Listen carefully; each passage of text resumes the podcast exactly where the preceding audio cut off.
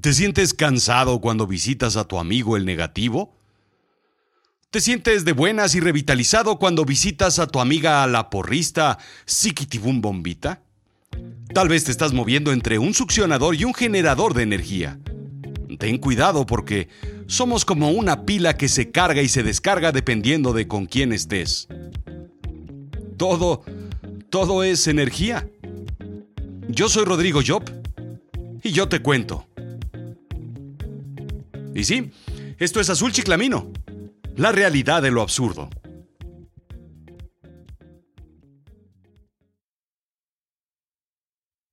Me incorporé hace unos años a una organización sedienta de cambio, pero que en realidad hacía muy poco al respecto. Bueno, mucho por fuera, cortinas, alfombras, sillas y escritorios nuevos, pero nada en la esencia. La compañía laboraba sobre todo con estatutos intrínsecos muy particulares. Está bien visto quedarse tarde a trabajar, una, dos, tres de la mañana, o hasta que se requiriera. Está mal visto llegar temprano. sí, porque si no, pues uno no rinde hasta altas horas de la noche. Está mal visto terminar tu trabajo. ¿Qué? El trabajo nunca se acaba. Si acabas, entonces, sorpresa, necesitas más trabajo. No hay ninguna forma correcta de hacer las cosas más que como siempre se han hecho. Si parece fácil, entonces, sorpresa, lo estás haciendo mal. Debe hacerse de una forma complicada, que tome tiempo, eh, que canse. No hay nada que aprender en esta organización. Y por supuesto, mi favorito, el jefe siempre tiene la razón. claro, muchas más, pero te das una idea del tipo de organización. Era como una especie de película de zombies. La gente era gris, en emociones y en color de piel, con ojeras, moviéndose lentos a cada paso, balbuceando frases incomprensibles. Reportes llenos de errores y de sangre. Bueno, tal vez no de sangre, pero, pero sí de muchos errores. El miedo verdadero era que te alcanzara el virus ponzoñoso que los había convertido en eso harto del ambiente tóxico, negativo y drenante que generaba esa cultura, decidí hacer un experimento. Me senté con cada uno de los integrantes de mi equipo y les hice una oferta. Sin consecuencias, sin ataduras, sin represalias les propongo algo, les dije. Tendremos dos formas de trabajar, en zonas separadas de la oficina. Terminé. En realidad el equipo A también denominados statu quo, grupo de control, los oscuros o los depresivos, todo sigue igual. La forma de trabajo, las tareas, los objetivos, la presión, los horarios, las cargas de trabajo. El equipo B, también denominado cambio, equipo permuta, echando a perder se aprende, ojalá salga bien, eh, o las ratas de laboratorio, todos estaban invitados a una nueva forma de trabajo balance trabajo-casa, por lo que llegaríamos más temprano y nos iríamos también más temprano.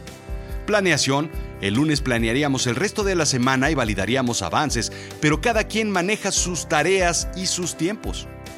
Organización plana. Todos somos un equipo relajado donde la parte jerárquica desaparece. Todo se puede hablar, todo se puede discutir, todo se puede criticar. Propositivo el equipo le dice en realidad al líder qué hay que hacer para mejorar la operación. Aprendizaje obligatorio. Yo prepararía charlas, pláticas, lecturas y tareas sobre mi experiencia. Ellos deberían comprometerse a estar presentes y a estudiar. Y finalmente, pues el relax. Si no te diviertes, entonces lo estás haciendo mal. Esa fue la oferta. El resultado fue sumamente interesante se dividió a mi sorpresa en tres grupos. Primero, los que decidieron no tomar la oferta, prefiriendo el ambiente anterior. Por lo visto era tóxico para mí, pero para ellos era normal, cotidiano, conocido, confortable. Segundo, los que decidieron tomar la oferta. Decidieron probar otra cosa, tal vez por ilusión, por esperanza, porque era la última salida, o por verdadera empatía con el plan y el estilo de liderazgo. Tercero, los que decidieron tomar la oferta pero cambiaron al final a no tomarla. Este grupo es interesante porque por un lado me dio el avión, me dieron por mi lado. Por otro, contestaron lo correcto y no lo deseado, pensando que podían ser despedidos tal vez. Y por otro lado probaron y pues tal vez no les gustó. La más válida de todas las razones. Este es un fenómeno estudiado durante muchos años y se le denomina contagio emocional. Elaine Hartfield explica que nuestras emociones son contagiosas, pero sobre todo que se detonan al limitar o reflejar las expresiones faciales, vocales, posturas o de movimientos de otras personas. Existe una convergencia emocional. Cuando yo caminaba de un sitio de la oficina al otro, me contagiaba del disgusto y la desesperación, y cuando pasaba al otro, me invadía una lluvia de entusiasmo y nuevas ideas. Era un péndulo emocional. Era como cambiar de canales o swapear entre Fox News y Friends constantemente, durante todo el día. El mejor ejemplo es el bostezo. Si ves a alguien bostezar, comienzas a bostezar. A veces sucede con rascarse, pero en este caso puede ser pulgas o, o algo peor. La diferencia es que el bostezo es momentáneo, instantáneo. La emoción echa raíz y nos contagia todo el día. En efecto, es como lo dije en un principio, sin incluso saberlo, un virus tan contagioso como el zombismo. La gente que se ha convertido en zombie Nada tiene que ver con el zambismo, la gente que se contagia de bailar samba. La gran diferencia con los contagios virulentos es que, en este caso, hay un virus positivo y no solo el negativo. Cuando tienes un entorno positivo, amigos felices, por ejemplo, tienes mayor probabilidad de ser feliz. Hay una denominada infección de la felicidad o contagio de la felicidad. Cuando tienes amigos, familiares, colegas felices, tienes un 25% más de probabilidad de ser feliz. ¿Te imaginas? Como dijo el perro dinamita, ¡guau! El miedo y la tristeza son contagiosos igual que la felicidad y la alegría. Lo peor es la negatividad. Esta es la más contagiosa de todas las emociones, indica Brandon Smith de la Universidad Emory. Smith es conocido como The Workplace Therapist. Algunas personas son como los teflones, indica Smith, otras como antenas. algunos se les pega todo y otras se les resbala todo. Déjame explicarte lo que pasaba en mi oficina con el equipo Statu Quo. Unos de ellos se preparaban y se programaban desde temprano, se ponían una, una coraza emocional de plomo para que no les afectara lo que sucedía.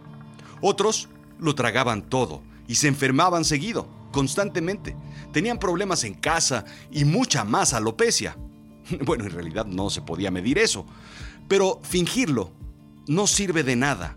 Al final, engañas a todos menos a ti mismo.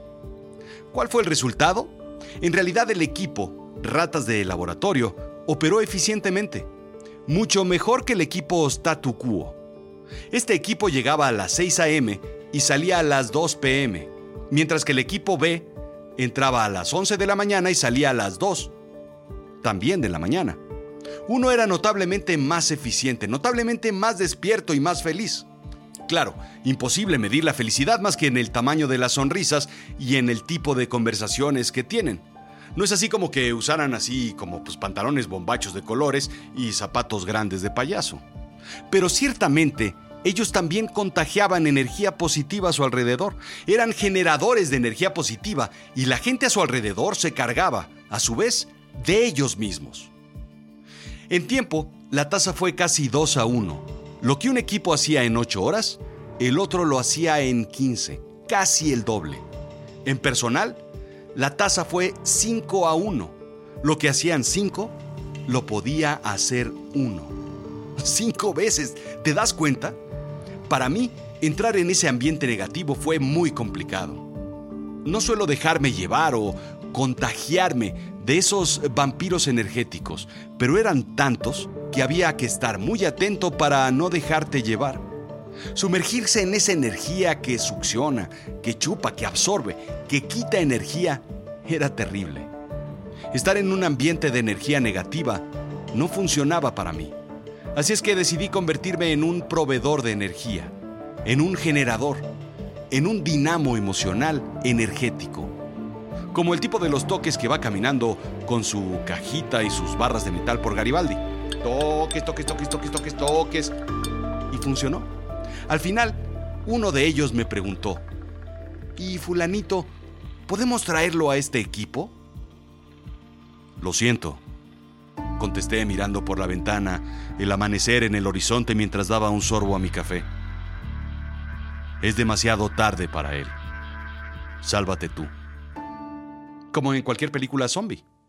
Al final salí de la organización por pues por rebelde, revolucionario, creo que incluso por apapachador, o exceso de buena onda, o, o, ser demasiado alegre. Intentaba explicar por qué no, por qué no estaba Pacheco o high, como dicen los gringos. Nadie me lo creyó. Sin embargo, todo ese equipo fue ascendido o tuvo mejores oportunidades antes de que yo saliera de la organización. Punto probado. Las lecciones. La gente funciona mejor en un ambiente positivo.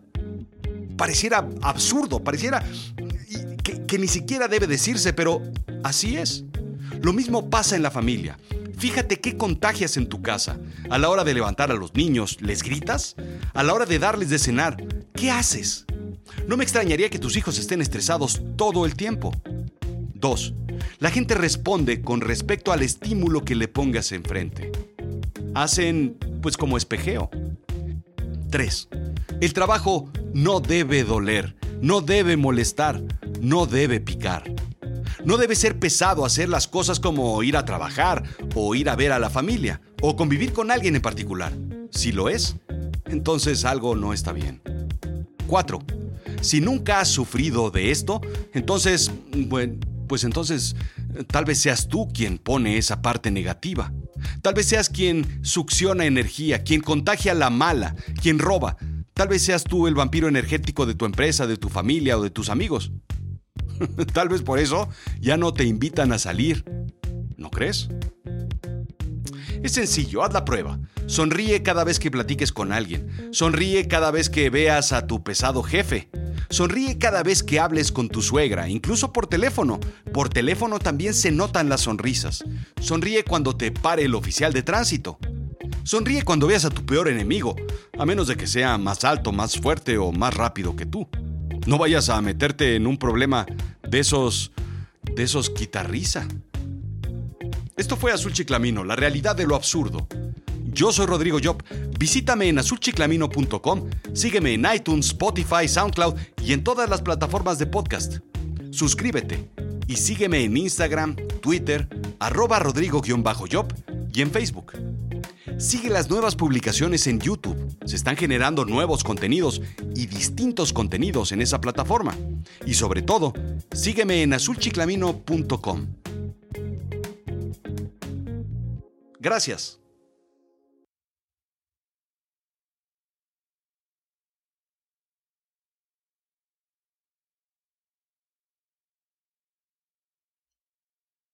Mire, Meterio, lo que pasa es que usted es muy negativo.